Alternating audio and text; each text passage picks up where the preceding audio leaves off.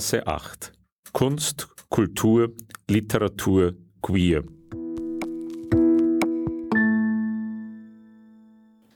Herzlich willkommen bei einer neuen Ausgabe von Berggasse 8. Es begrüßt Sie Peter Sub. Im August 1756 überfällt Friedrich II. ohne Kriegserklärung Sachsen. Die sächsische Armee muss kapitulieren. König und Administration fliehen. Nur die Reichsgräfin von Brühl will nicht verzagen. Mit Hilfe von Georg Wilhelm von der Marwitz, dem schönen Marwitz, der Krieg und Zerstörung satt hat und lieber auf einem Landgut seine beiden Herren, sowohl König Friedrich als auch Kronprinz Heinrich wollen ihn jeweils ganz für sich, getrennt empfangen würde, reist die von Brühl von Dresden nach Leipzig. So beginnt die Erzählung von Hans Bleschinski in seinem Roman Der Flakon den wir Ihnen heute vorstellen. Hören Sie zunächst ein Gespräch, das Veit Gürg Schmidt und Hans Bleschinski führen. Lieber Hans, schön, dass du da bist. Der Flakon, dein neues Buch, ist Thema heute Abend. Eleganz, Grazie und Spaß. Einer deiner Buchtitel lautet Verbot der Nüchternheit, wurden in der Süddeutschen Zeitung zuletzt besonders hervorgehoben als Merkmale des Flakons. Ähm, und in diesem Sinn auch diese Fragen, eventuell auch das ganze Gespräch, nicht mit verbohrtem Ernst, sondern mit Heiterkeit und Humor. Probieren wir es, ja. Und ich danke von vornherein für die Einladung nach Wien in die Kaiserstadt. Die Kaiserstadt. Hans, in deinen Romanen kommen immer wieder und gerade auch im Flakon starke, entschlusskräftige Frauen vor, eher melancholische und zögerliche schwule Männer. Wie kommt das? Das ist wirklich eine interessante Frage. Ähm, spontan fällt mir ein, dass ich die zögerlichen schwulen Männer ein bisschen unter den Schutz äh, weltwacher, kluger Frauen bringe, äh, die auch junge Männer lieben und behüten mögen. Und da kann sich der schwule Held oder Halbheld dann besonders geborgen fühlen und entfalten. Und lesbische Frauen oder Frauen mit lesbischen Verhältnissen scheinst du mir ja immer wieder auch mit einer gewissen Bewunderung zu verfolgen. Isabel in der äh, Ludwigshöhe, die Gottschädin, sie lenken unaufgeregt und, äh, und rücken Dinge richtig sie spielen doch offenbar in deiner Wahrnehmung auch eine besondere Rolle.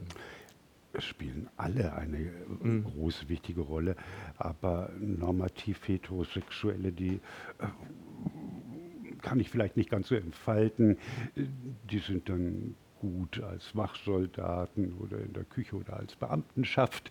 Ähm, aber die spannenderen Charaktere sind für mich die, die ihr eigenes Leben halt mehr erfunden haben wobei äh, die Lesbe in der Ludwigshöhe sich um die Entsorgung äh, der Leichen kümmert in der Ludwigshöhe in eine Tiefkühltruhe.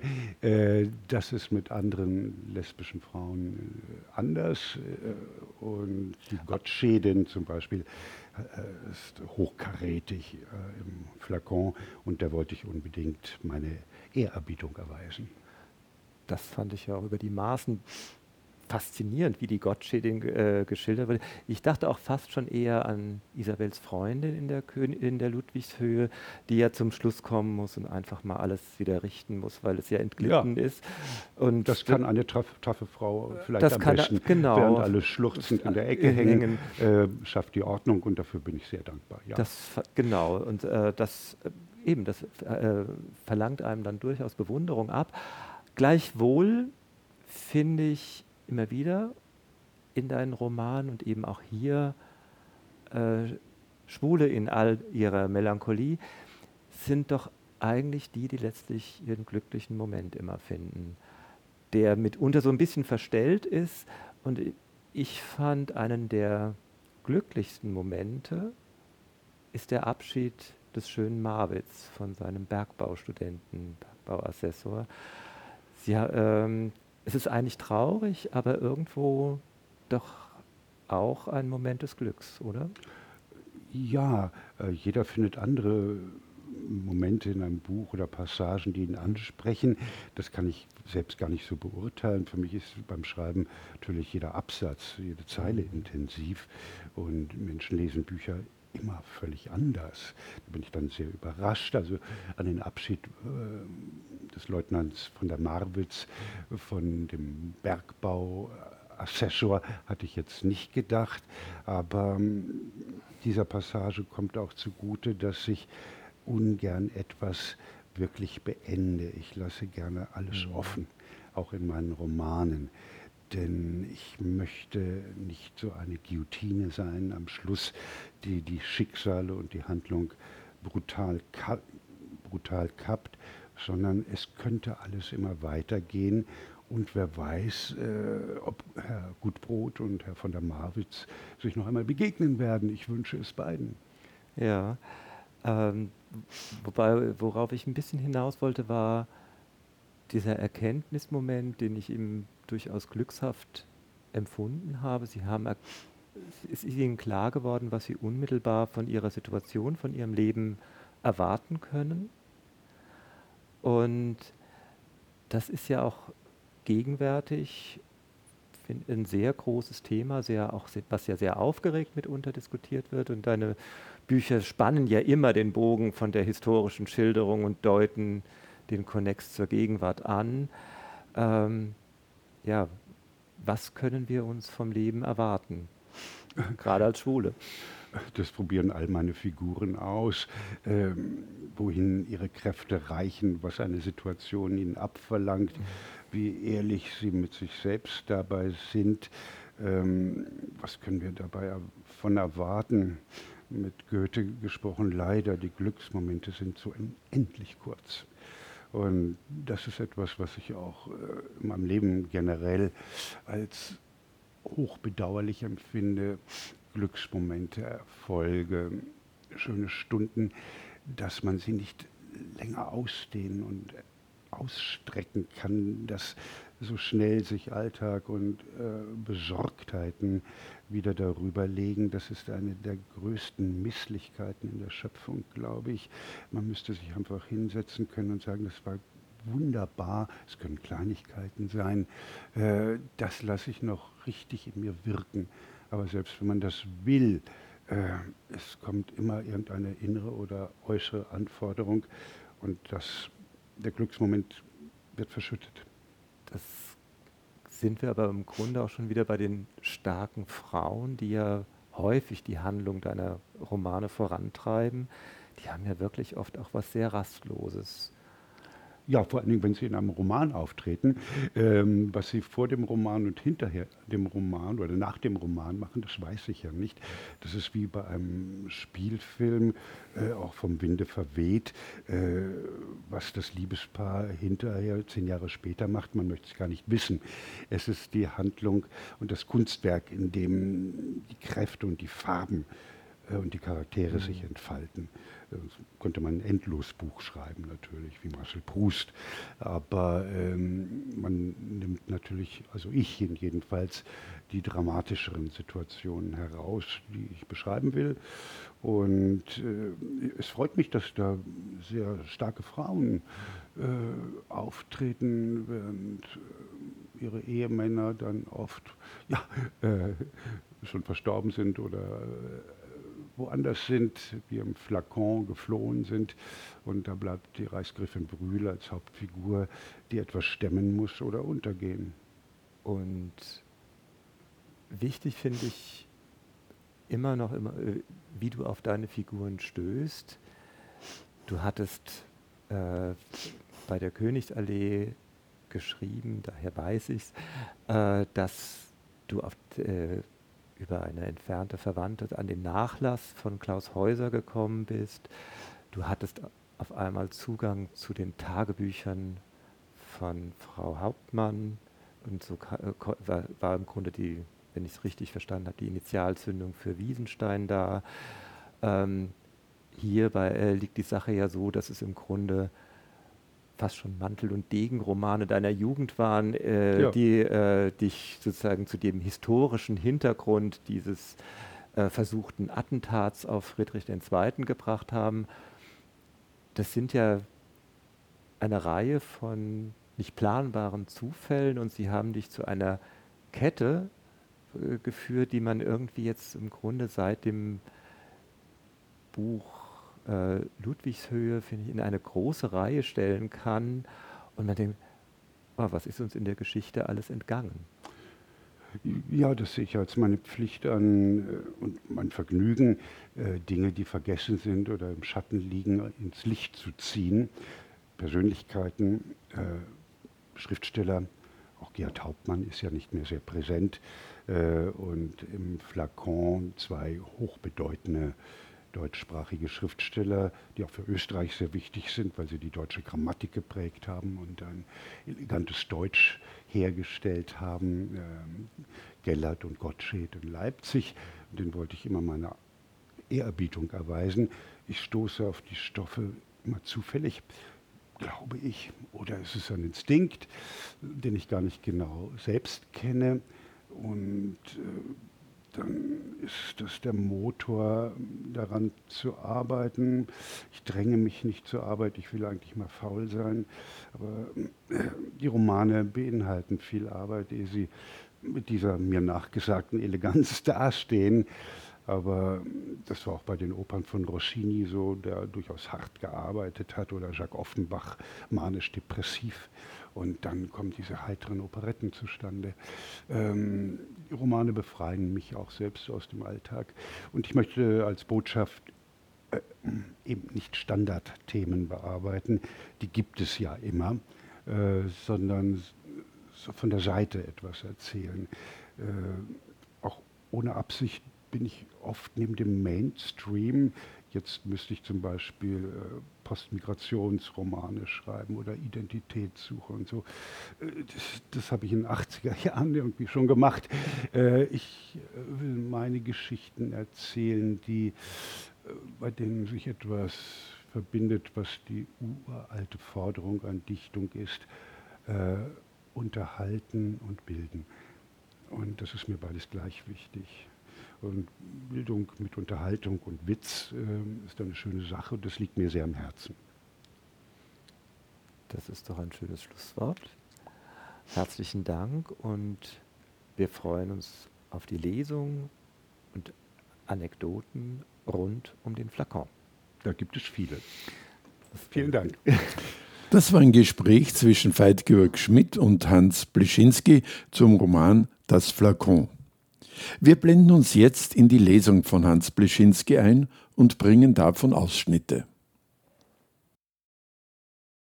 Ich danke Veit und Jürgen sehr für die Einladung nach Wien. Das ist ja immer noch etwas Besonderes, als deutschsprachiger Schriftsteller in dieser Stadt lesen zu dürfen.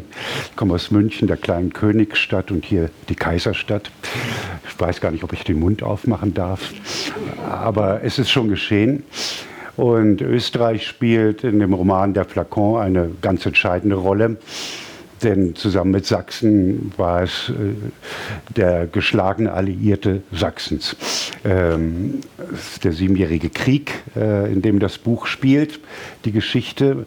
Und Sie sehen, ein Schauplatz ist Dresden, von Canaletto gemalt, die Brühlsche Terrasse äh, und ein anderer Schauplatz Leipzig. Ähm, die Hauptprotagonistin ist die Reichsgräfin von Brühl, die Gattin des sächsischen Premierministers, äh, der 34 Ämter innehatte, die alle auch bezahlt wurden. Und er hatte sich ein Palais bauen lassen an der Elbe. Das ist das alles, was Sie sehen. Das ist ein Teil des Palais mit seiner Gemäldegalerie. Die war 18 Ellen länger als der Spiegelsaal in Versailles. Und ähm, All das war ein Hassobjekt für Friedrich den Großen von Preußen. Dieser Glanz, dieser Reichtum und diese Leichtfertigkeit in Dresden spielt alles eine psychologisch wichtige Rolle in dem Roman. Ich habe äh, drei Ausschnitte ausgesucht. Ähm, und der Roman wurde, den habe ich begonnen zwei Wochen vor dem Überfall Russlands auf die Ukraine. Und es geht hier auch um einen Überfall ohne Kriegserklärung. Das war völlig neu in der Neuzeit. Ein ruchloses Verbrechen. Und äh, die erste Szene spielt auf der sächsischen Festung Königstein im Elbsandsteingebirge, wohin sich die sächsische Armee, die schwach war, aber die einzige Armee in Europa, die komplett mit Perücken ausgestattet war. Ähm, eine sehr malerische Armee, aber verteidigungsunfähig. Die hatte sich auf diese uneinnehmbare Festung zurückgezogen, wurde dort belagert und man wartete händeringend auf die österreichische Hilfe. Österreich und Sachsen waren verbündet ähm, und Frankreich und Russland und Schweden noch dazu, um Friedrich den Großen in die Schranken zu weisen, was nach sieben Jahren auch noch nicht klappte. Friedrich war für Maria Theresia, sie nannte ihn nur der böse Mann.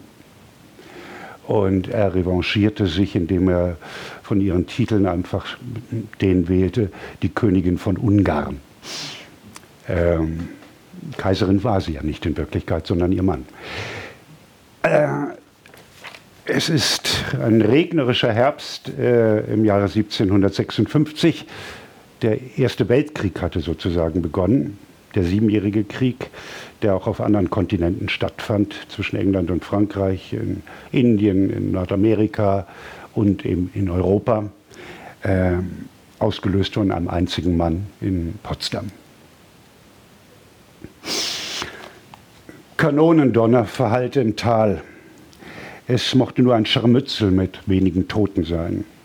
Hier oben befand man sich noch in Sicherheit, aber was bereitete sich in der Tiefe vor? Der Königstein war umzingelt, aber die Festung selbst schien uneinnehmbar zu sein. Von der Kirchturmuhr zwischen den Bollwerken und Bastionen schlug es elf und der Regen ließ nach. Die tagelangen Güsse hatten den Fels und die Gemäuer dunkelgrau gefärbt. Von den Dächern rann das Wasser und fand zwischen den Pflastersteinen seinen Weg in die Zisterne. Am Burgtor wurde die Wache abgelöst. Beim Wechsel der Mannschaften trat ein sächsischer Garnisonsoffizier kurz neben den nachfolgenden Leutnant. Meldung von den Österreichern? Der Leutnant schüttelte den Kopf. Dann sind wir verloren. Wer mit geschultertem Gewehr Dienst am Tor auf den Schanzen hinter dem meilenlangen Kranz der Zinnen tat, der später oft nach Süden. Nur wenige Kuriere kamen durch. Andere wurden von den Preußen abgefangen, die Depeschen beschlagnahmten und zu dechiffrieren versuchten. Von Süden her musste die Rettung kommen, aus Böhmen, aus den habsburgischen Erblanden. Vielleicht war das Entsatzheer, waren die Verbündeten unter dem kaiserlichen Feldmarschall Brown bereits im Anmarsch, sogar in Reichweite und würden binnen kurzem die Umzingelung aufbrechen, den Angreifer in die Flucht schlagen und die alte Ordnung Europas wiederherstellen. Wald und Gebirge, die Blicke hoch über dem Flusstal bohrten sich in den Dunst. Noch blieb es im Süden bedrückend ruhig. Keine Marschkolonnen, keine kaiserlichen Banner, die sich auf das Elbsandsteingebirge zubewegten. Über den Ortschaften der Umgebung, Schandau, Pirna, ragte das Bergmassiv mit der Festung auf. Der schroffe Königstein konnte von Dresdens Türmen aus erahnt werden. Allein der Bruderberg, der Lilienstein, menschenleer, nahm es an Größe und Wucht mit Sachsens Festungsbollwerk auf. Kein fremdes Heer hatte die Steilwände je erklimmen, kein Beschuss der Artillerie, die Artillerie auf den Bastionen treffen können. Trinkwasser und Wasser zum Löschen ließen sich reichlich im Brunnen ausschöpfen, nur genug Pulver, Munition und Proviant sollten in den Magazinen lagern. Vor sechs Wochen, am 29. August, war der Feind ins Land einmarschiert, ohne Vorwarnung, eine, ohne Kriegserklärung, was beispiellos in der neuen Zeit war. Ein heimtückischer staatlicher Überfall. Und abermals ein Krieg Deutscher gegen Deutsche, eigentlich ein Bürgerkrieg. 70.000 Preußen, Landeskinder und Söldner waren in drei Kolonnen in Sachsen eingedrungen. Wir hätten nicht einmal halb so viele sächsische Soldaten ihnen an mehreren Fronten Widerstand leisten sollen. Die eigenen Regimente waren in Richtung Dresden und Elbtal zurückgezogen worden. Sachsens Armee galt zwar als die einzige in Europa, die vollständig mit Perücken ausgestattet war, doch darüber hinaus war zugunsten anderer Prachtentfaltung und der Künste am Militär gespart worden. In der Dresdner Oper brillierten die exquisitesten und höchstbezahlten Sänger als Feldherren in den Rollen von Alexander dem Großen und Cäsar in Seidenstrümpfen. Aber was eine übliche Gefechtsbereitschaft anging, so stand es um die Kursachsens schlecht. Das letzte Manöver, eher eine Schauveranstaltung für den Hof, hatte für, vor vier Jahren stattgefunden. So erkennt doch alle Welt, dass wir einzig den Frieden wollen, hatte Sachsens Premierminister Reichsgraf von Brühl die militärische Schwäche erklärt oder zu beschönigen versucht. Und das, obwohl man mit Preußen einen eifersüchtigen, hochgerüsteten und habgierigen Nachbarn im Norden hatte. Binnen sechs Wochen hatten die Truppen König Friedrichs II. das Land überrannt. Der gekrönte Eindringling ließ sofort die öffentlichen Kassen Sachsens beschlagnahmen. Er presste Städten Zwangsgelder ab, bevor er deren Ratsherren nach Hause schickte. In Leipzig war die preußische Soldateska sogar während des Gottesdienstes in die Nikolaikirche eingedrungen und hatte die Kollekte geraubt. Und ebenfalls war in Leipzig als ein Zeichen neuer preußischer Ordnung auf dem Marktplatz ein Galgen errichtet worden. Pleißathen, die erste Messestadt Europas. Nun eine Ödnis. Die Wolken schoben sich dunkel über das Land und jeden Augenblick konnten sich die Regenschleusen wieder öffnen. Im Tal waren die Äcker und Felder bereits überschwemmt. Am späten Vormittag dieses Oktobertags 1756 wischte der Wachtmeister Johann Melchior Olbricht mit der Handkante über eine Steinbank der Festungsbrüstung. Er legte einen Lappen auf das Feuchte und er setzte sich. Das Gewehr stellte er neben sich ab. Wieso das Bajonett aufgepflanzt sein musste, erschloss sich dem Wachtmeister nicht. Wen sollte er hier oben in Wind und Wetter aufspießen? Mit der Gicht in seinen Schultern konnte er den schweren Vorderlader ohnehin nur bis in Brusthöhe anheben und wäre schon vor dem Zustoßen in Atemnot geraten. Ja, so eine Szene aus der Belagerung des Königsteins. Und nach mehreren Wochen müssen sich die Sachsen ausgehungert und von Grippe geplagt, Grippe, eine schwere Krankheit damals, ergeben und werden in die preußische Armee gesteckt und desertieren zu Tausenden wieder. Es war ein großer mentaler Konflikt auch in Deutschland, eben zwischen Österreich, Sachsen und Preußen. Und was wird in Zukunft in Mitteleuropa den Ton angeben? Eine österreichisch-sächsische Lebensart, leger oder die militärische preußische? Das stand zur Entscheidung. Und Sachsen war etwas anderes als heute. Es war dreimal so groß, war das reichste Land Deutschlands, Mitteleuropas und für 100 Jahre auch die führende Kulturregion, mindestens Deutschlands, in der Musik. Telemann, Bach, Händel, Schütz, alle kamen aus Sachsen und Thüringen. In der Literatur, äh, darauf kommen wir noch zu sprechen, in Leipzig wurden 85 Prozent der deutschsprachigen Bücher gedruckt weil die kaiserliche Zensur in Wien und Frankfurt das meiste verbot. Äh, der Handel florierte deshalb in Leipzig, wo auch zwei Sprachreformer lebten. Äh, Johann Fürchtegott Gellert, der das moderne Deutsch populär machte.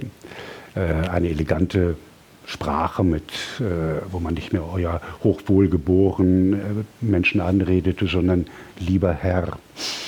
Das, davon profitieren wir eben noch heute. Äh, der erste Volksdichter ganz Deutschlands, deutschsprachigen Raums. Und Johann Christoph Gottsched, Professor, der die deutsche Grammatik äh, definierte, die wir heute auch noch benutzen. Und nach viel Widerstand wurde sie auch in den österreichischen Erblanden übernommen. Also gehörte das alles zusammen und äh, Sachsen reichte fast bis vor Berlin und wurde die Quelle für diesen Krieg. Es wurde ausgepresst bis aufs Mark, äh, denn es war auch sehr wohlhabend. Äh, die Meißner Porzellanmanufaktur zum Beispiel. Aus der ließen die Preußen 700 Wagenladungen Porzellan abtransportieren und verscherbelten es. Ja, das sind die Grässlichkeiten dieses Kriegs, die ihre weiteren Nachwirkungen haben. Sachsen gilt heute als etwas düsteres Land mit hoher AfD-Wählerschaft. Aber es scheint mir so, dass die Menschen dort seit dieser Ausbeutung und dieser Niederlage vom Schicksal sich wie beleidigt fühlen.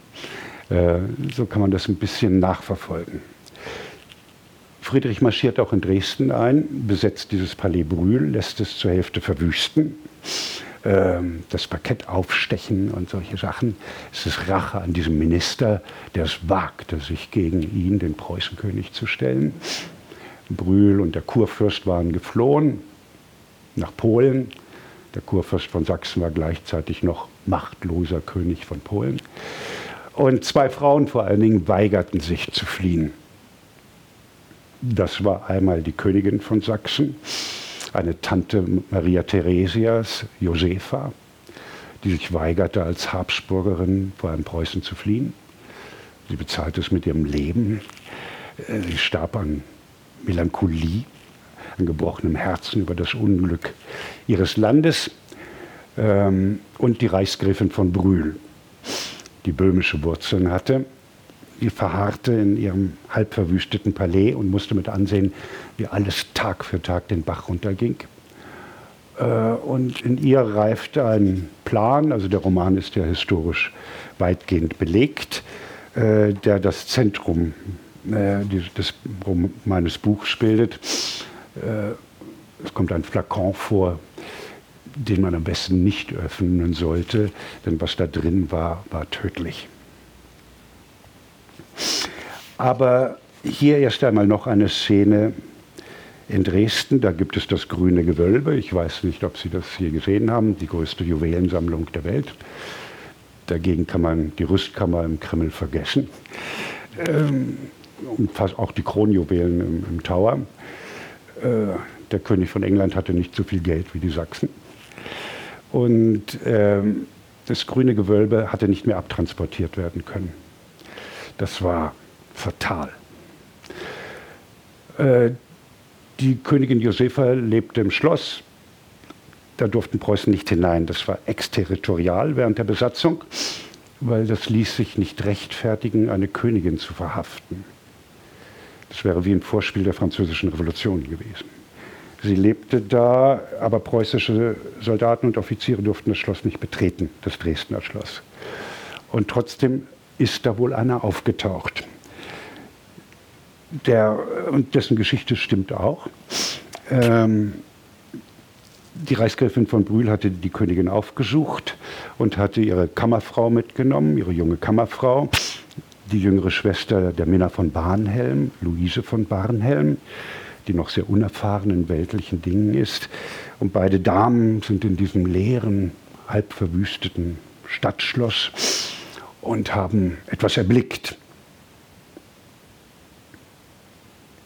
Im langen Gang waren wieder Schritte zu hören. Einmal schnell, dann langsamer. Barnhelm hatte die jüngeren Augen. Wieder eine blaue Uniform, Madame. Wieder ein Preuße. Ist denn hier niemand mehr, der noch etwas bewacht?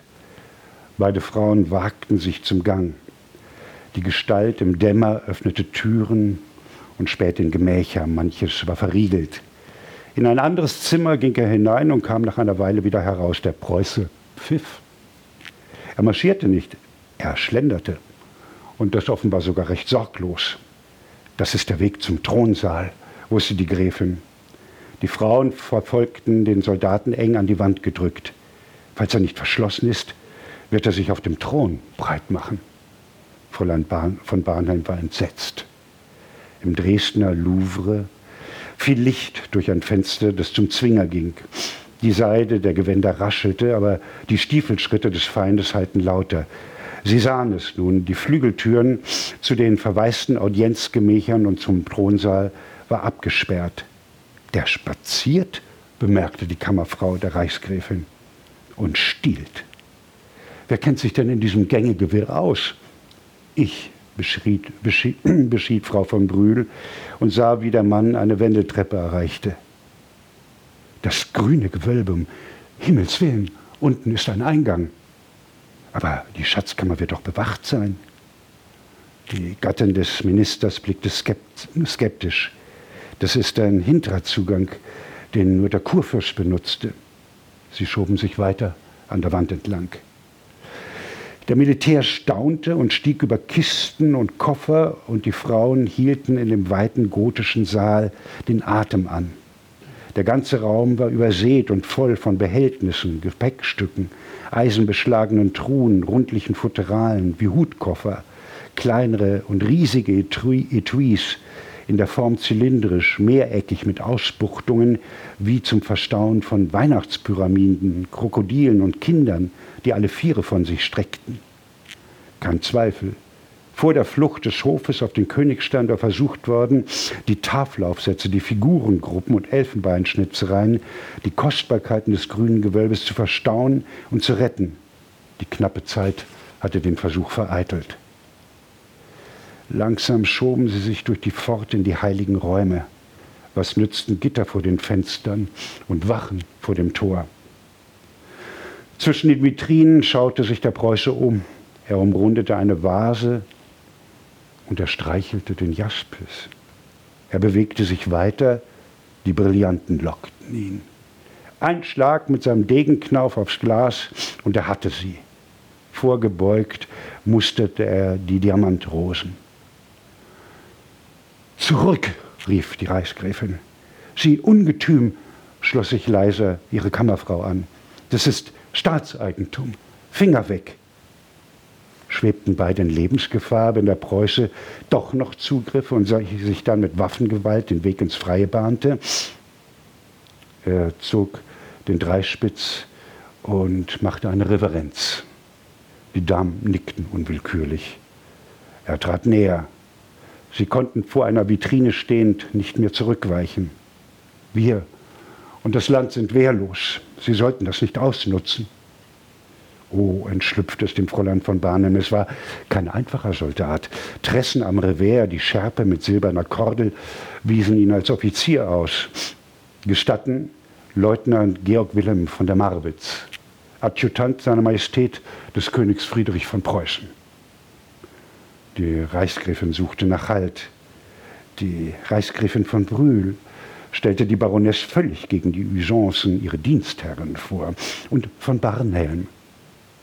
Die Reichsgräfin selbst, die Gattin des Ministers, lief der Adjutant überrascht zwischen dem Glitzern der Juwelen aus. Welche Ehre! Ich hatte nie gedacht. Und Sie wollen sich auch in schwerer Zeit an diesen Herrlichkeiten erfreuen? Er wies auf Diademe, Colliers und chinesisches Porzellan auf einem vergoldeten Berg. Ich kann mich gar nicht satt sehen. Ich musste die Gelegenheit nutzen. Adjutant Friedrichs. Die Gräfin fächelte sich Luft zu und Barnhelm suchte nach einem Riechsalz. Einer seiner Adjutanten. Herr von Marwitz wollte Frau von Brühl helfen, aber sie wehrte mit der Hand ab. Einen solchen Schatz haben wir in Berlin nicht. Aber vielleicht bald, brachte Frau von Brühl vor, wenn Ihr Gebieter sich entschließt, auch unsere Kronjuwelen zu stehlen. Ich ahne, ich weiß, dass Sie Schlimmes durchmachen. Ach ja, der Gemahl fort, Ihr Belvedere in Trümmern und überhaupt alles dahin. Wie zartfühlend, Herr Preuße. Die Gräfin richtete sich auf.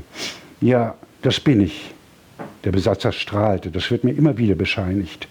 Schön, war der Unter- oder Oberleutnant. Auch mir, und er wechselte Stand und Spielbein, ist dieser Krieg äußerst peinlich.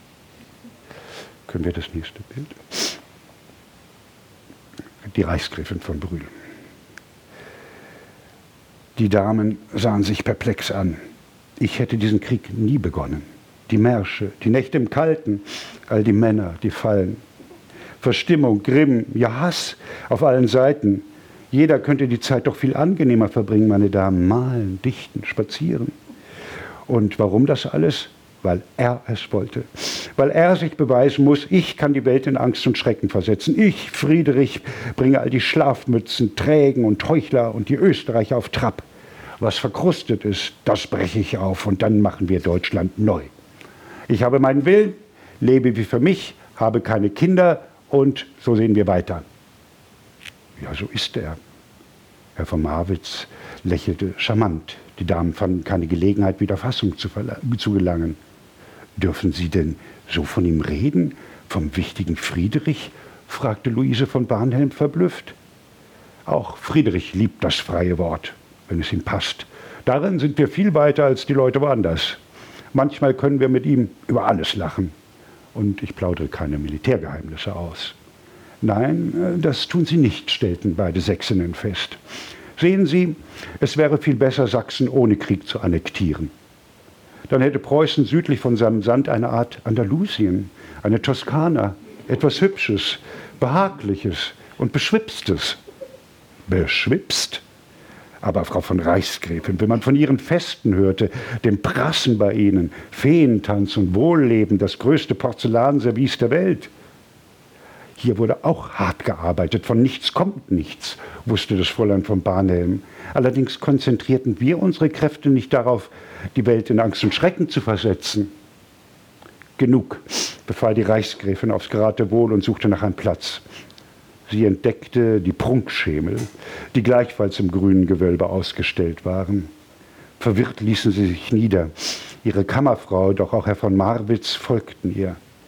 Wollen Sie sich hier noch länger umschauen? fragte sie recht barsch. Aber wann kommt die Gelegenheit wieder?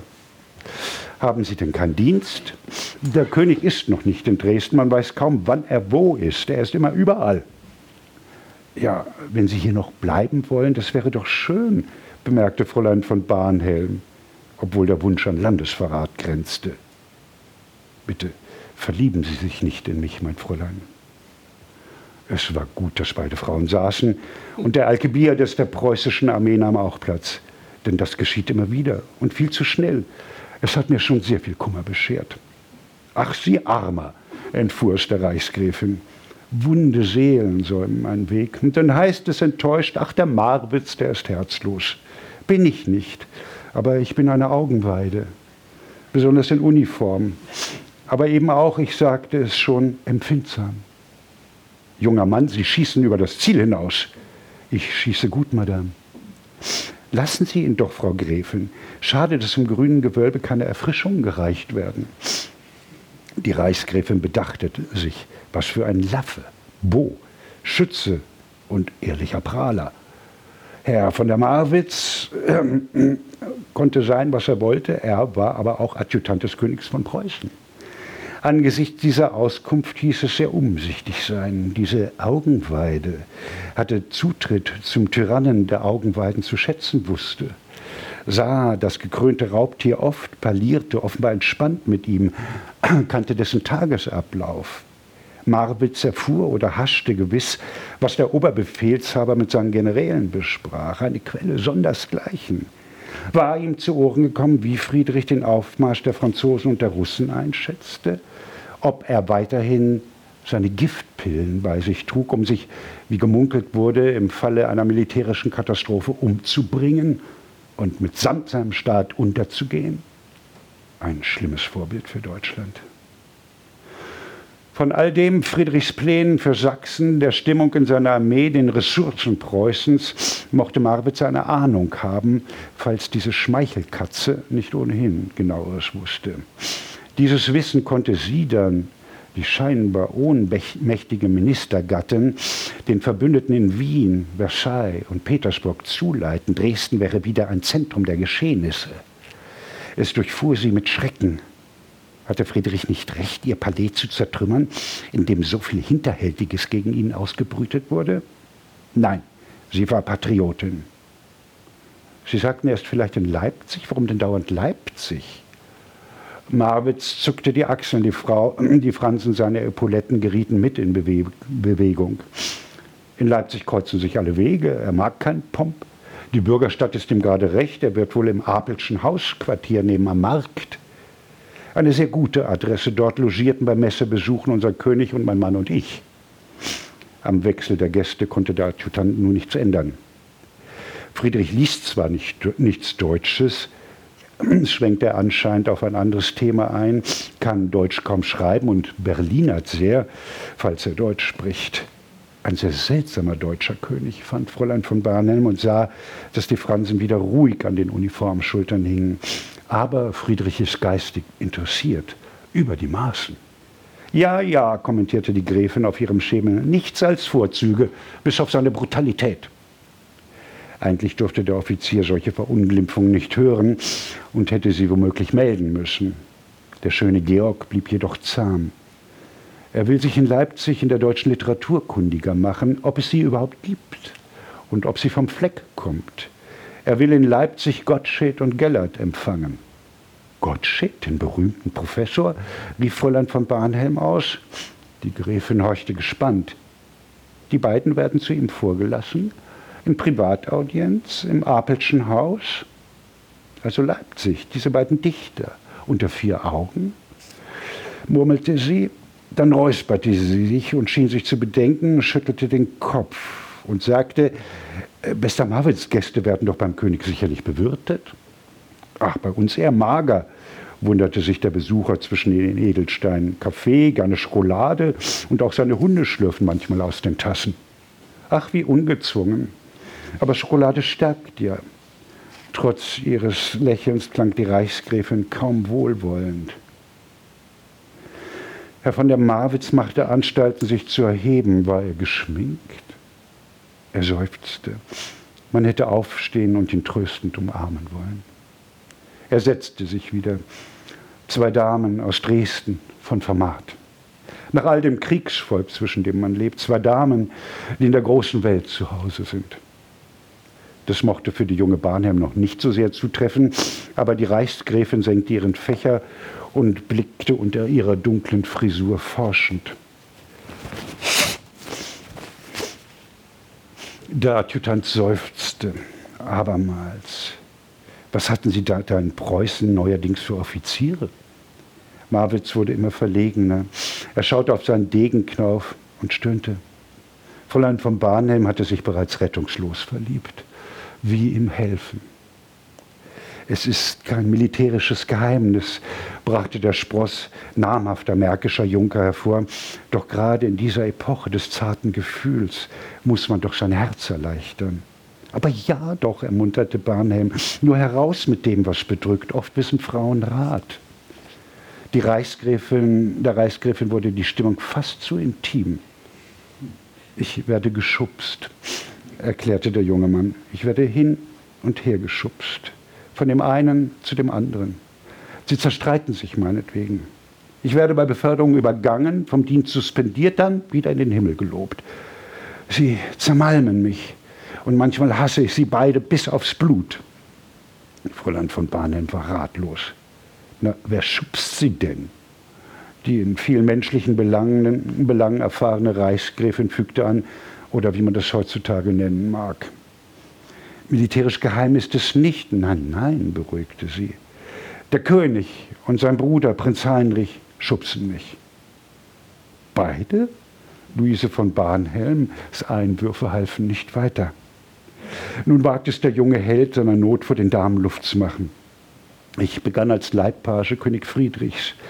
Dort sah mich auch Prinz Heinrich. Beide vergafften sich und verliebten sich in mich.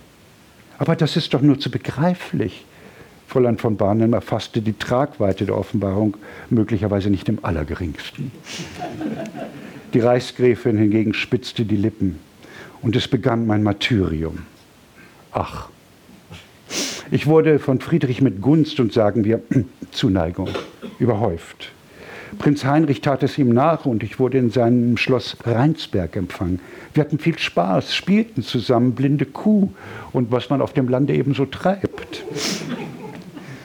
Fräulein von Barnhelm schien im Moment die Ahnungslosigkeit in Person zu sein. So wandte sich Marwitz an die weltgewandte Frau. Ich war der Favorit beider und wurde das Spielzeug von König und Prinz.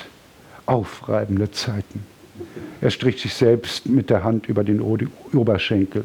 Einer gönnte mich dem anderen nicht. Sie stritten sich um mich wie die Kesselflicker. Um mich bei seinem Bruder Heinrich anzuschwärzen, schrieb Friedrich ihm, ich hätte Pickel und dicke Beine. Heinrich war außer sich und antwortete, was meine Beine anginge, so hätte Friedrich mich wohl mit einem anderen Pagen verwechselt. Meine Beine und der Rest seien das gelungenste von der, von der Welt. Madame von Brühl wollte eine Hand heben, verzichtete jedoch auf diese Geste übertriebener bürgerlicher Prüderie wenn sie bedachte, dass oben die Königin von Sachsen im Sterben lag. Das Dämmerlicht im grünen Gewölbe war vorteilhaft. Die Schätze blinkten und blitzten besonders fein. Ja, Herr Marwitz offenbart dann sein abgrundtiefes Leid. Und ja, es war einige Recherche nötig, äh, um diese Dreierkonstellation zu rekonstruieren. Die Zeitgenossen wussten das, man war da viel äh, großzügiger. Bürgerliche sogenannte Sodomiten äh, wurden gevierteilt, aber im Adel äh, blieb man unangetastet. Ähm, und Voltaire nannte diesen Betrieb in Potsdam einfach nur Postomiten, nicht Sodomiten. Äh, nein, Potsdamomiten. Ähm, trotzdem war Marwitz dann ein tapferer Offizier, wie die anderen Liebhaber der beiden äh, von König und Prinz auch. Er muss nach Leipzig zu seinem König. Das ist eine gute Gelegenheit, Begleitschutz zu haben. Die Griffin Brühl hat einen Plan gefasst und sich Dinge beschafft, die sie braucht für diesen Plan, zum Beispiel ein Flakon mit einer bestimmten sizilianischen Füllung. Tufania heißt das Gift. Es wurde von Frauen in Sizilien im Mittelalter verwendet, um grässliche Ehemänner zu beseitigen, im Zeitalter der Zwangsverheiratungen. Und erstaunlich ist, dass diese Frauen in Palermo nie von der Justiz verfolgt wurden. Äh, offenbar waren die Männer so grässlich, dass auch die Justizbeamten sagten, das ist nur zu verständlich. Erst als in einem Vierteljahr 15 Männer beseitigt waren, äh, gab es eine Todesstrafe für, für eine der Damen in Palermo. Gut, das wird in den Flakon gefüllt und die Reichsgriffin, die sonst den normalen Erdboden nie betreten hatte, sozusagen, macht sich auf die Reise nach Leipzig Sie kann selbst Friedrich nicht treffen, er empfing keine Frauen. Und auch äh, die Königin von Preußen hat Potsdam nur einmal gesehen, sans souci, und zwar auf der Flucht nach Magdeburg. Äh, sonst durfte da, sie dort nicht sein. Ähm, es war eine reine Männergesellschaft. Und äh, wie kommt man im Krieg im Winter nach Leipzig? Die meisten Pferde waren requiriert, für die preußische Kavallerie, aber es gab noch die sächsische Post. Ähm, und ich dachte beim Schreiben, äh, ich setze sie in eine Postkutsche und sie fahren nach Leipzig. Aber ich wusste, es gibt Pferdewechsel und rief im Dresdner Verkehrsmuseum an, äh, wo die Poststationen waren. Und die sagten, eine war im Ort Oschatz, die andere wissen wir nicht genau, aber rufen Sie doch an beim, bei der Fördergesellschaft Sächsische Postmeilensäulen e.V. Das tat ich, da war ein Herr Kaiser, die bemühen sich um die Wiedererrichtung der kostbaren sächsischen äh, Wegweiser. Und er sagte, fragte recht harsch, aber die fahren doch bestimmt nicht in einer Kutsche aus Holz. Ich sagte, Aluminium gab es doch wohl noch nicht. Äh, Holzkutschen verursachten die meisten Verkehrstoten in Europa. Die sächsische Post war moderner. Äh, denn bei Holzkutschen, bei Rad- oder Wagenbruch schlugen die Reisenden oft mit der Schläfe an die Wand und waren tot. Äh, und die konnte man dann am Chausseegraben aufsuchen. Ähm, die sächsische Post hatte Kutschen aus Weidengeflecht. Die waren leicht, im Sommer luftig, im Winter war es etwas eisiger aber es gab weniger Tote. Also ich mir, schaute ich mir dann solch eine Kutsche auf Bildern an und in solch einem Gefährt reist nun die Reichsgräfin von Brühl unter dem Pseudonym Klam Gallas, eine Verwandte von ihr, äh, die Gräfin Klam Gallas, äh, Fräulein von Barnhelm und Marwitz, der auch Pistolen bei sich hat, aber sie leider oben im Gepäck verstaut hat.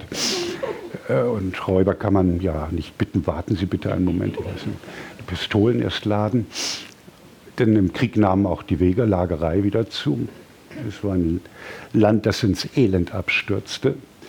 Ähm, Friedrich ließ das sächsische Gold, das Geld verschlechtern. Äh, das heizte die Inflation an und beging einen Tabubruch nach dem anderen. Ähm, sie begegnen Menschen ähm, aus dem Alltag einer Magd, die ein Verhältnis hatte, das entdeckt wurde. Das durfte nicht sein. Und die mit einer Schandgeige durch die Stadt Meißen laufen musste. Dienstboten hatten keine Liebe zu haben. Äh, denn wenn Kinder aus so einer Liebschaft entstanden, äh, wo sollten die geboren werden? Leben, wer sollte sie versorgen? Also solche Dienstmägde oder auch Knechte wurden auch einfach auf die Straße gesetzt. Äh, es muss man sich mal vorstellen, äh, ein Drittel der Bevölkerung durfte nicht heiraten. Das wird alles miterzählt und gibt vielleicht ein gewisses Epochebild. Und hier sind wir aber in einer Kutsche und in der Kutsche fahren noch zwei junge Männer, Bergwerkassessoren, die nach England auswandern. England war das Land der Zukunft und in Freiberg war die älteste Bergbauakademie der Welt, äh, aber keine Zukunft mehr. Das waren die Brüder Max und Johann Gutbrot und die spielen im Weiteren auch noch eine Rolle. Und man schaukelt durch die Gegend und manche Wanderer waren schneller als die Kutschen.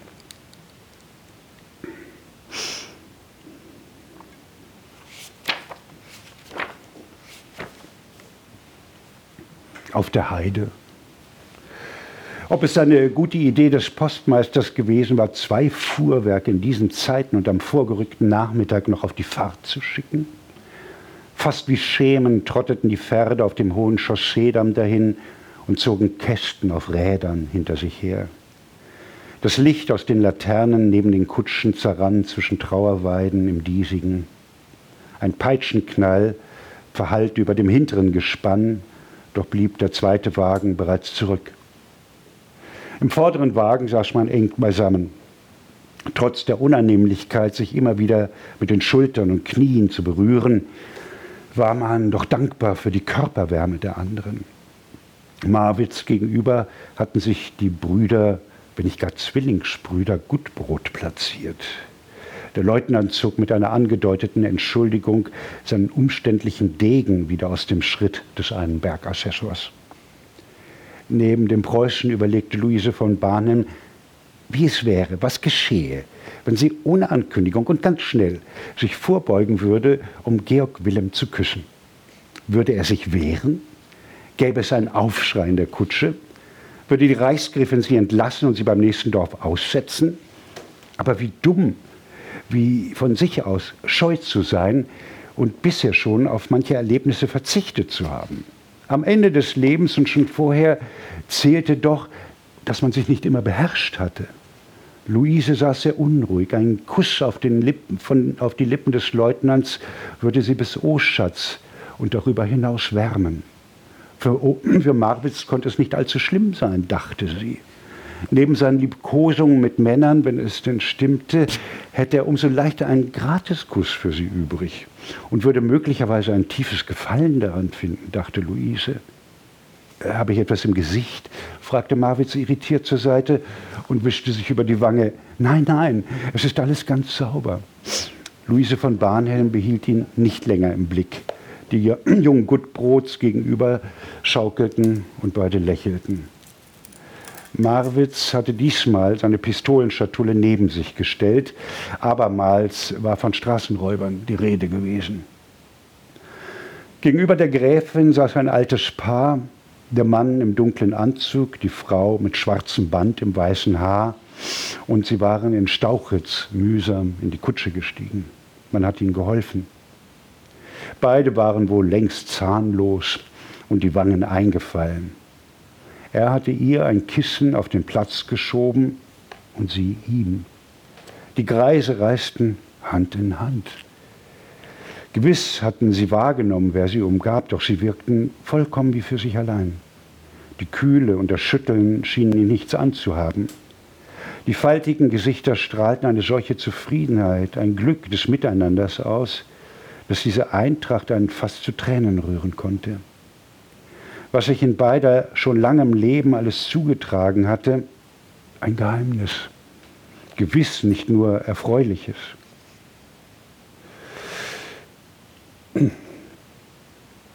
Womöglich sogar Niederschmetterndes, der Tod von Kindern, wie überall, der Verlust von Besitz.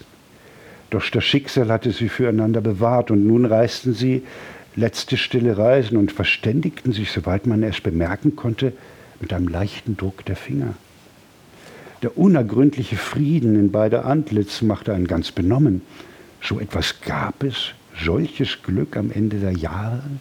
Man hätte ihnen auch, ohne dass sie fragten, sofort eine Kammer zur Verfügung gestellt, damit sie einander noch umsorgen konnten. Er zog ihre Strickjacke über, über dem Schoß zurecht und sie dankte nun mit einem Nicken.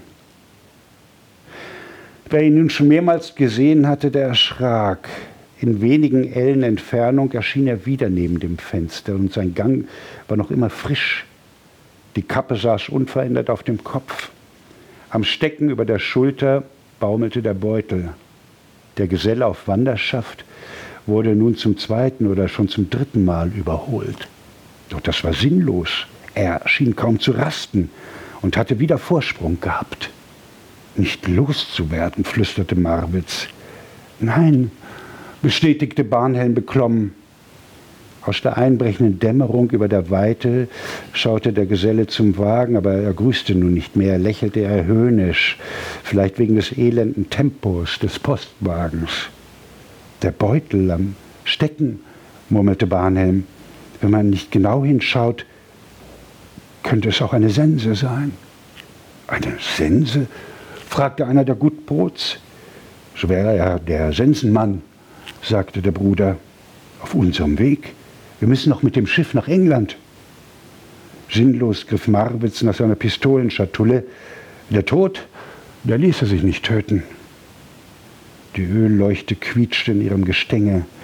Die Blicke verfolgten den Wanderer, der gleichmäßig ausschritt. Nun war die Kutsche doch wieder etwas schneller. Die Gestalt blieb zurück, doch es wäre nur eine Frage der Zeit, dass er mit seiner geschulterten Habe neuerlich am Horizont erschiene. Mochte sich der Stecken nicht wirklich in eine Sense verwandeln? Nun, man war ohnehin dem Tode anheimgegeben, früher oder später, sanft oder grässlich. Aufbäumen half dagegen wenig. Ach des Achs, wie es im alten Kirchenlied hieß. Mit dem greisen Ehepaar war kein Austausch möglich. Zumindest schienen Mann und Frau nichts mitteilen zu wollen. Sie fuhren schon wie durch eine Unendlichkeit und fassten ihre Hände fester, in den englischen Gruben, setzte einer der Gutbrots an, werden dank neuartiger Pumpen die Stollen weitaus tiefer ins Erdreich getrieben als bei uns im Erzgebirge. Johann Gutbrot brach ab. Ein Fachsimpeln über den Bergbau wirkte wenig sinnig und fand auch keinerlei Resonanz. Was sollte man tun, um die Zeit totzuschlagen, damit sie ja nicht selbst totschlüge? vor Freunden der Baroness, der Gräfin Klamgallas zutiefst Privates offenbaren, das schickte sich nicht und konnte auch noch später passieren. Und Johann Gutbrot litt noch an viel mehr. Da war einmal seine Neigung zu Abzessen, die ihn schubweise plagten. Zweitens ließ er in Freiberg eine Frau zurück. Das Verhältnis zu ihr war verwickelt und auch wieder nicht. Hanna war bezaubernd, klug, empfindsam und hingebungsvoll.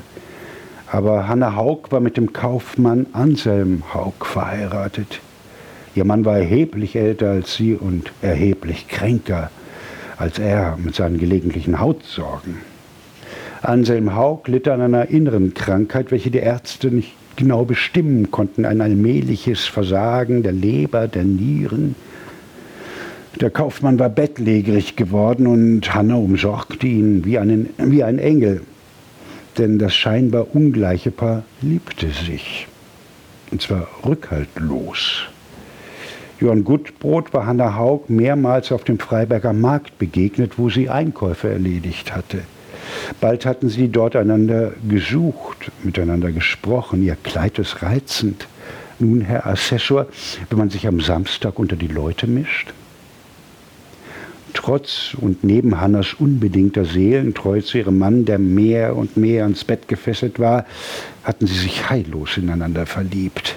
Vielleicht wollte sie ausbrechen, die Hingebungspflichten zu Hause vergessen. Leicht war es nicht, sich im kleinen, so ehrbaren Freiberg zu treffen, sich dort in die Arme zu sinken und den vollständigen Rausch der, Rausch der Verschmelzung zu genießen, dann noch lange, lange miteinander zu reden. Aber er besaß die Schlüssel zu einer Giebelkammer in einem Haus neben dem Dom. Und nach Mitternacht war kaum jemand mehr auf den Straßen. Sie erkundeten beide ihre Körper und ihre Seelen und letzteres war geradezu noch beglückender, förderte Empfindungen, Erinnerungen, Wunden und kleine Glückserlebnisse zutage. Alles vertrauten sie einander an. Und jede Nacht neben dem Domdach war zu kurz. Sein Herz entfaltete sich erstmals frei, und sie hatte einmal Wein von seiner Brust geschlürft und schlummerte in seinen Armen. Nur einmal hatte sie kurz erwähnt, ich bleibe meinem Mann treu das hat er für sich beiseite geschoben.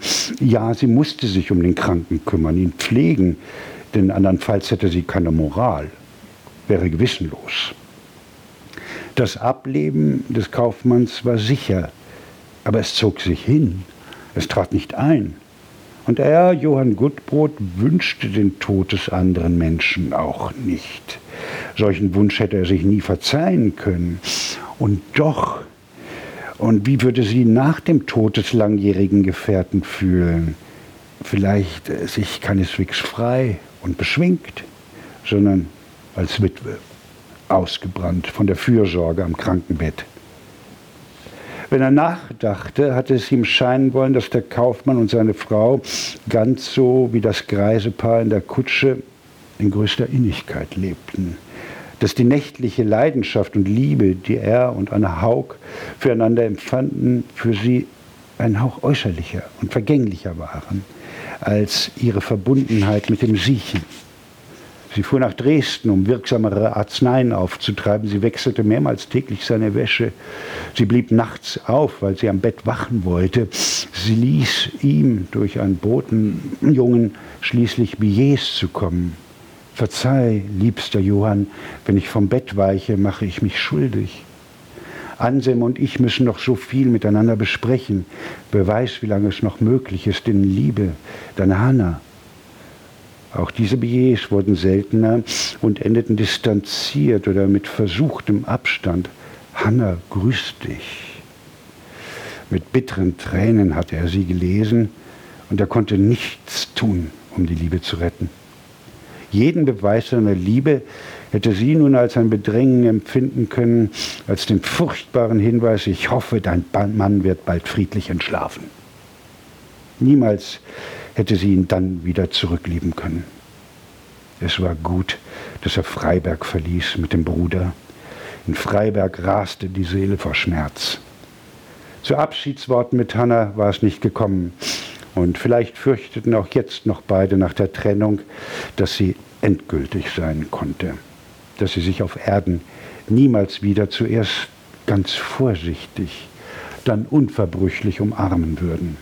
Sie lebte und sie verging im Kaufmannshaus und er entfernte sich mit jeder Minute. Wenigstens wusste Bruder Max Bescheid. Anderen konnte Johann nicht darlegen, was am heftigsten das Herz beschwerte und es zerfraß. Johann Gutbrot wandte den Blick vom alten, glücklichen Paar ab. Die Trauerweiden wichen Pappeln. Wissen Sie eigentlich, Fräulein von Barnum schaute in die Runde, was eine Allee ist? Der Philosoph Lichtenberg in Göttingen hat es erklärt. Erst kommt ein Baum, dann keiner und dann wieder einer. Max Gutbrot prustete los. Von diesem Genie kursiert auch die Bemerkung, man muss etwas Neues machen, um etwas Neues zu sehen. Da hat er recht. Johann Gutbrot nickte betrübt. Lichtenberg hat immer recht. Er ist der klügste und witzigste in Deutschland. Die Baroness schnippte dem Finger. Die unterhaltendste Fläche, schreibt er, auf der Erde ist, ist die für uns vom menschlichen Gesicht. Habe ich in Dresden gehört. Stammt auch von ihm. Unwillkürlich sahen sich alle in die Gesichter und machten sich ihre Gedanken. Ja, so kommt man peu à peu voran. zwei Nächte und zwei Tage für die 80 Meilen. Kriegszeiten mit Ackergäulen recht beträchtlich. Eine Brauersfrau ist noch dabei, die versuchen will, noch Hopfen zu besorgen. Ähm, Frauen hatten vor der Französischen Revolution meistens mehr Rechte als danach. Sie konnten Erben vererben, Geschäfte führen. Das war mit der bürgerlichen Französischen Revolution dann meistens vorbei. Auch das weiß man nicht so. Ich hoffe, der Romanfilm liefert ein kleines äh, Weltbild einer von unseren Ahnen, mit denen wir verwandt sind. Man erreicht Leipzig, die große Stadt. Äh, die Messe findet nicht mehr statt und König Friedrich sitzt dort. Und es gab diese beiden Audienzen für Herrn Gellert und Herrn Gottsched. Ich habe die Protokolle auch gefunden und äh, teilweise eingebaut. Äh, Friedrich interessierte sich durchaus, ob auf Deutsch geschrieben werden kann und was. Ähm, und äh, stellt auch Aufgaben an den armen Gellert, einen eleganten Hypochonder. Äh, und sagt, ich habe eine Tragödie von Racine ein großer Monolog. Äh, bitte übersetzen Sie ihn mir sofort ins Deutsche, aber bitte gereimt. Und in Alexandrinern. Ein Gellert konnte das. Aber das war alles schon sehr anstrengend nebenbei die Hunde, die äh, Schokolade auch aus den Tassen schlürften. Äh, spannende Audienzen. Und in diesem Roman wollte ich vor allen Dingen einer Person noch meine Reverenz machen. Das ist Luise Adelgunde Viktorie Gottsched, die Gattin des mächtigen, riesigen Professors, ähm, der seine riesigen Werke, die gesamte Weltweisheit zum Beispiel, auch mit einem Dank versah an meine, an meine gute Freundin, seine Frau. Die hat oft die Hälfte davon geschrieben. Äh, Luise Adelgunde war eine hochintelligente Frau, eine Dichterin. Ihre Komödien wurden in ganz Deutschland aufgeführt. Das könnte man teilweise auch heute noch machen. Die Pietisterei im Fischbeinrocke, die Frömmelei im Korsett auf neuerem, in neuerem Deutsch, wo sie sich über Frömmler ereifert und lustig macht. Das durfte überall aufgeführt werden, natürlich in Österreich und Bayern nicht. Ähm, aber sie wurde von Maria Theresia in Schönbrunn empfangen und Maria Theresia begrüßte sie mit den Worten, die klügste Frau Europas, welche Ehre für mich. Äh, das lehnte Luise Adelgunde ab. Äh, diese Bezeichnung. Es gab gerade in Leipzig noch andere Frauen, die Salons führten. Das versuche ich alles ein bisschen aufleben zu lassen. Und ähm, Luise Adelgunde war zu dieser Zeit schon recht krank, wahrscheinlich Tuberkulose. Äh, Kinder hatte das Ehepaar nicht, sonst wäre Toten im Kindbett sehr wahrscheinlich gewesen, die häufigste Todesursache von Frauen. Ähm, und ihr habe ich eine große Szene gewidmet, die ich aber jetzt nicht vorlesen kann. Ähm, und bei dem Ehepaar Gottsched äh, meldete sich äh, eine Gräfin Klamgallas zum Besuch und in Klammern stand Brühl da. Ein unglaublicher Besuch. Die Gottscheds wohnten in einer sehr schönen Wohnung. Ihr Verleger hatte ihnen für die Lebenszeit eine große Wohnung zur Verfügung gestellt. Das ist eine gute Gelegenheit, auch meinen Kollegen Matthias Politiki hier noch zu begrüßen. Wenn ich von so großzügigen Verlegern spreche, die einem zeitlebens eine Wohnung zur Verfügung stellen, äh, das war damals auch möglich. Äh, dazu sollte man Verleger manchmal auch heute noch anregen. Gut, äh, da meldet sich die Gräfin Brühl und verursacht große Aufregung in der Gottschedschen Wohnung an einem Winterabend. Das ist in sich jetzt gekürzt. Und die Unterredung mit Gellert, die war davor. Und es beginnt mit einigen Versen Gottscheds, die nachdenkenswert bleiben. Die Christenheit muss friedlich leben, der Musen Sitz, der Weisheit Vaterland. Wo Blutvergießen herrscht, da schwindet der Verstand. und dieser soll uns Frieden geben. Kaiser Karl VI., der Friedensstifter. Die Verwirrung war groß. Unerwarteter Besuch und welcher. Die Gemahlin des vertriebenen Premierministers am frühen Winterabend.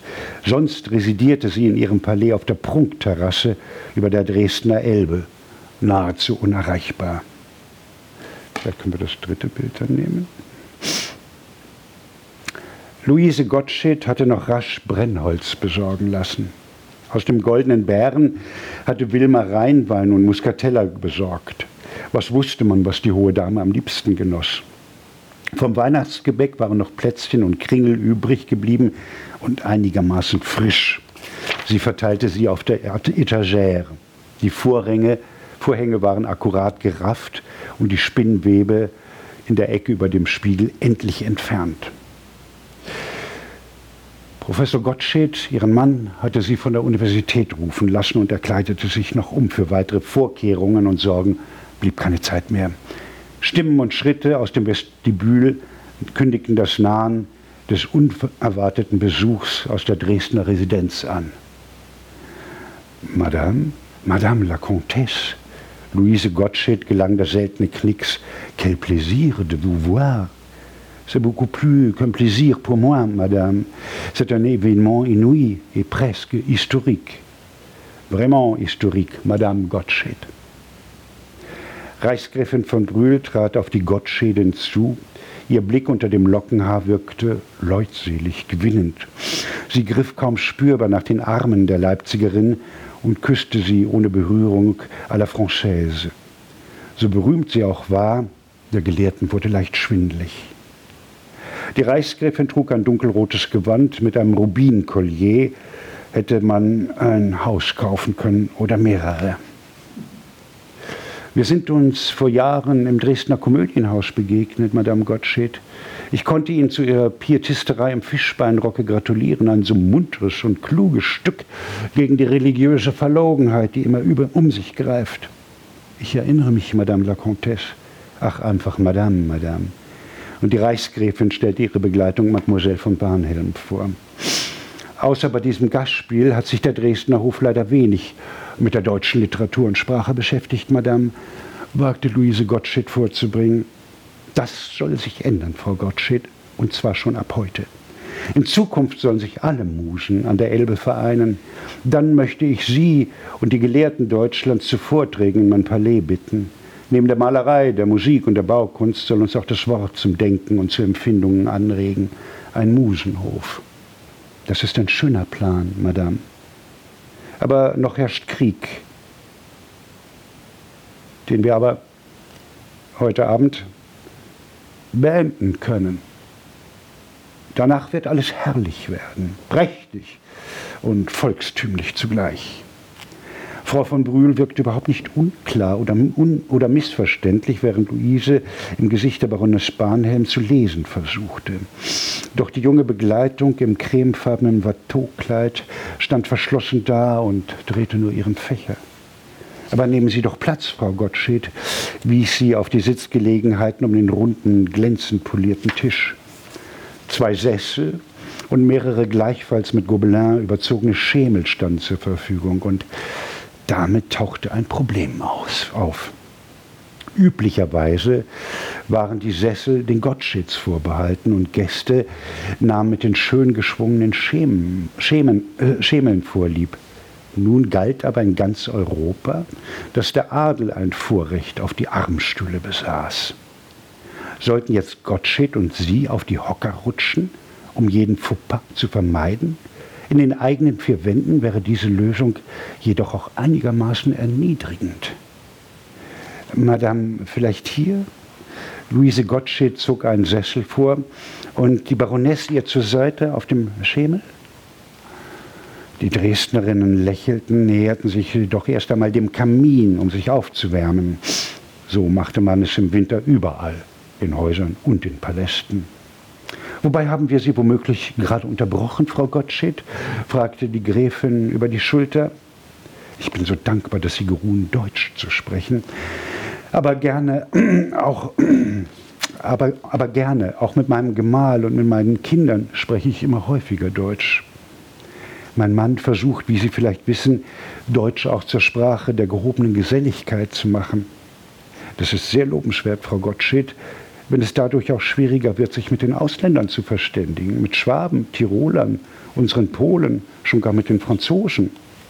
Aber man darf mehrere Sprachen beherrschen, Madame la Comtesse. Ach ja, das ist wahr, lachte die Gräfin. Äh, nun, mit welchem neuen Werk wollen Sie uns denn entzücken? Besorgter nahm sie nun die gelehrte Frau wahr. Sie war viel zu dünn und die Augen wirkten müde. Ich selbst übersetze derzeit aus dem Englischen. Ach, haben die denn nach Shakespeare noch etwas Lohnendes? Ja, ja, ja, durchaus, Madame. Und die ersten Gründe der gesamten Weltweisheit meines Mannes, die werden nie fertig. Das denke ich mir, hörte man von Mademoiselle Barnhelm. Gerade habe ich seinen Artikel von einem Dinge überhaupt bearbeitet. Mein Mann definiert, ein Ding nennt man alles, was nur sein kann und was möglich ist. Es mag nun entweder wirklich vorhanden sein oder nur in Gedanken. Ein Unding hingegen ist dasjenige, was gar nicht sein oder was gar nicht gedacht werden kann. Ein viereckiger Zirkel, ein lederner Mühlstein. Ach, sehr interessant, befand die Gräfin ins Ungefähre.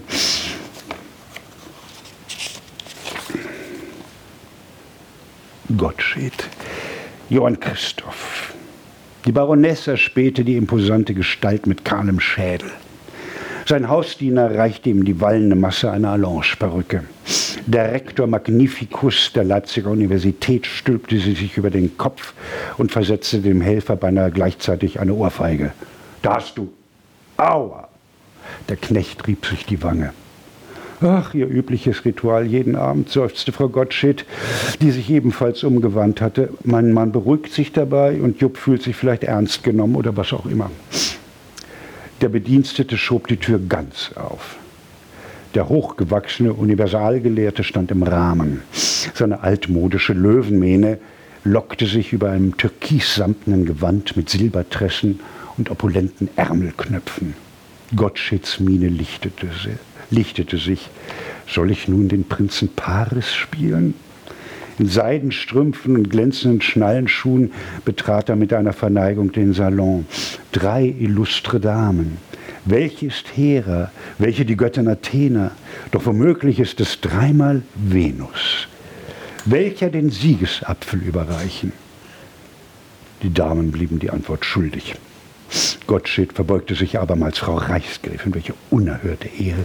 Sie in der elenden Hütte eines Tagelöhners der Wissenschaften. Die Gräfin bot ihre Hand zum Kuss dar, spürte die Lockenwellen auf ihrer Haut. Enchanté, Monsieur le Professeur, aber hm, verzeihen Sie auf Deutsch. Die Freude ist völlig meinerseits. Barnhelm wurde begrüßt.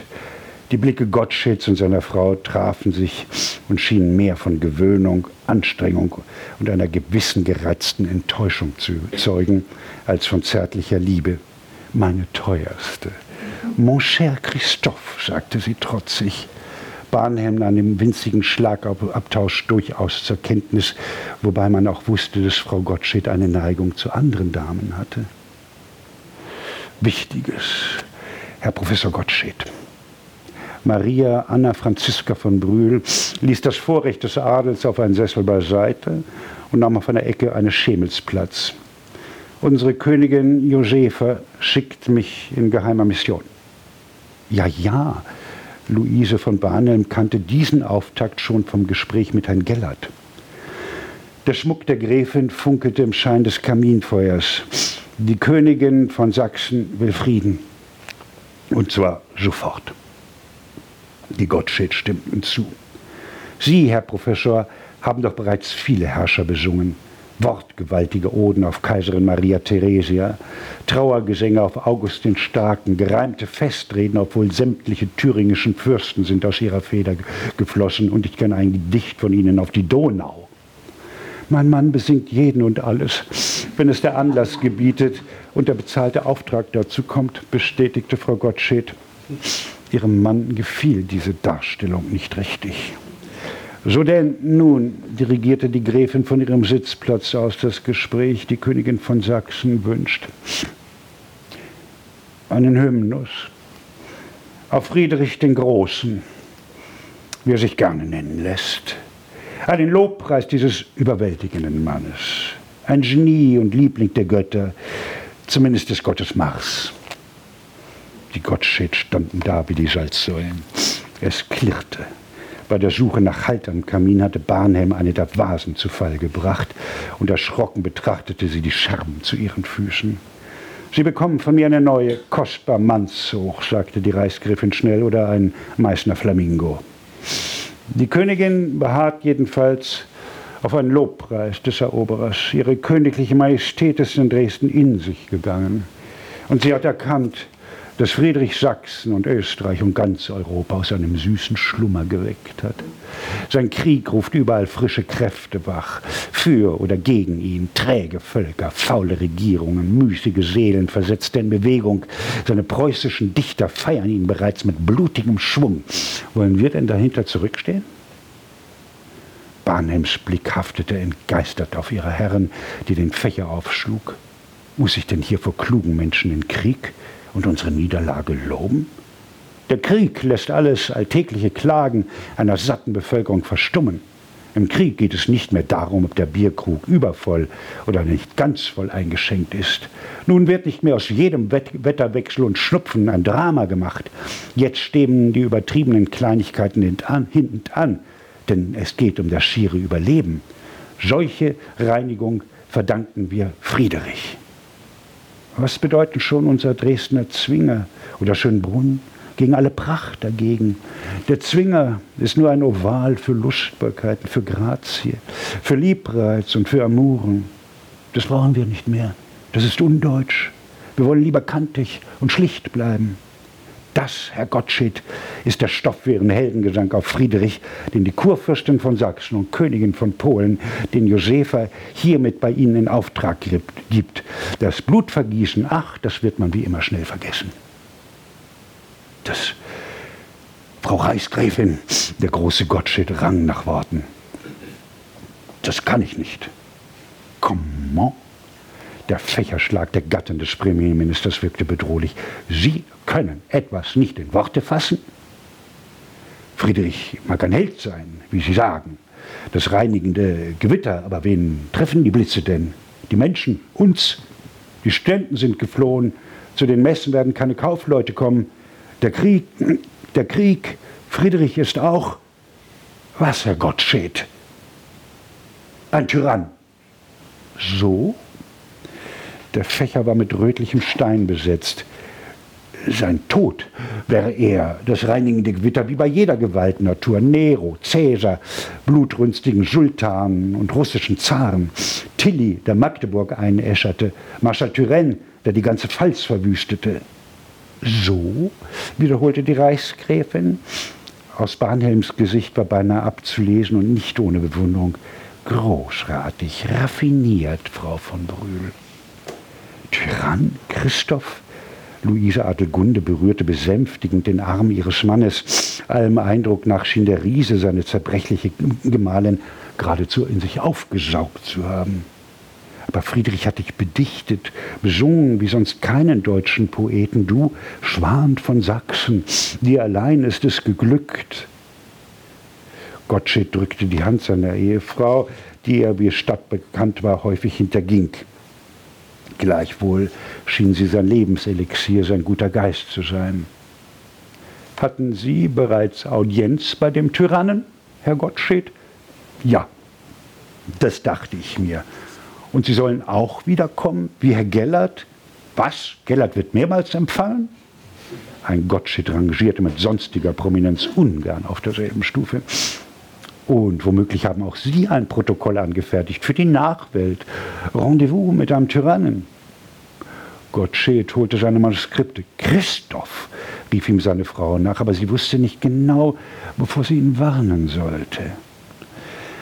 Wie kürzlich neben Gellerts Sänfte verlas Frau von Brühl nun die Aufzeichnungen des Rektors der Philosophischen Fakultät zwischen den Scherben der Vase hin und her gehend. Sie schreiben, ich werde gemeldet und hereingerufen. Der König steht vor einem Kamin, den Hut unter dem Arm und die Hände auf dem Rücken. Ich nähere mich ihm und küsse ihm den Rock. Ja, und dann haben Sie sich wahrscheinlich reizende Vorlesungen gehalten, Herr Gottsched. Statt ihrer Unterwürfigkeit hat Herr Gellert wenigstens die Courage gehabt, Frieden einzufordern und zittert nun am ganzen Leib, dass er verhaftet wird. Dazu kam ich noch nicht. Dann können Sie es ja nachholen. Bei der nächsten Audienz. Johann Christoph Gottsched erhob sich und stand groß wie Samson in Türkis und Silber und mit Lockenpracht im Raum. Aber ein Hymnus auf ihn kann und werde ich nicht schreiben, statuierte er stolz. Die Reichsgräfin lächelte. Bravo. Sie neigte dankbar den Kopf und fügte den an, wenn überhaupt noch einer hier in Leipzig den Mut hat. Sie nannten Friedrich einen Tyrannen? Sie verführten mich mit Ihrem Lobpreis auf den Krieg dazu, Madame. Einerlei. Was geschieht mit solchen Übeltätern, mit Nero, Sultan und Cäsar, dem Sie eine gefeierte Tragödie gewidmet haben? Die Reichsgräfin fasste in ihre Rocktasche. In ihrer Hand schimmerte, schimmerte ein dunkles Fläschchen. Brutus schenkte den Römern die Freiheit. Ein paar Tropfen aus diesem Flakon unter ihrer üppigen Manschette hervor genügen bei Ihrer nächsten Audienz in eine Tasse Schokolade, auf eine Praline, einen Keks. Sie könnten es hier üben. Wer zivil empfindet und Friedfertigkeit liebt, der baut auf sie, Johann Christoph Gottsched, so wie sie es schon immer wollten. Die Welt will Frieden, Sie können ihn ihr schenken. Die Gottscheds schliefen längst in getrennten Kammern. In dieser Nacht schlossen beide kein Auge. Vielen Dank.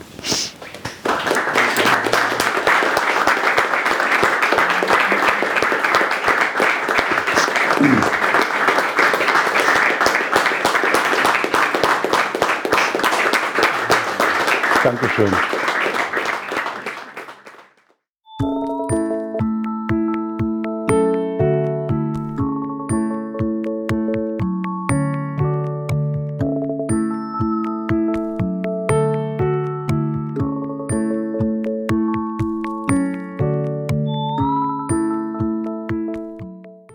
Berggasse 8. Kunst, Kultur, Literatur, Queer.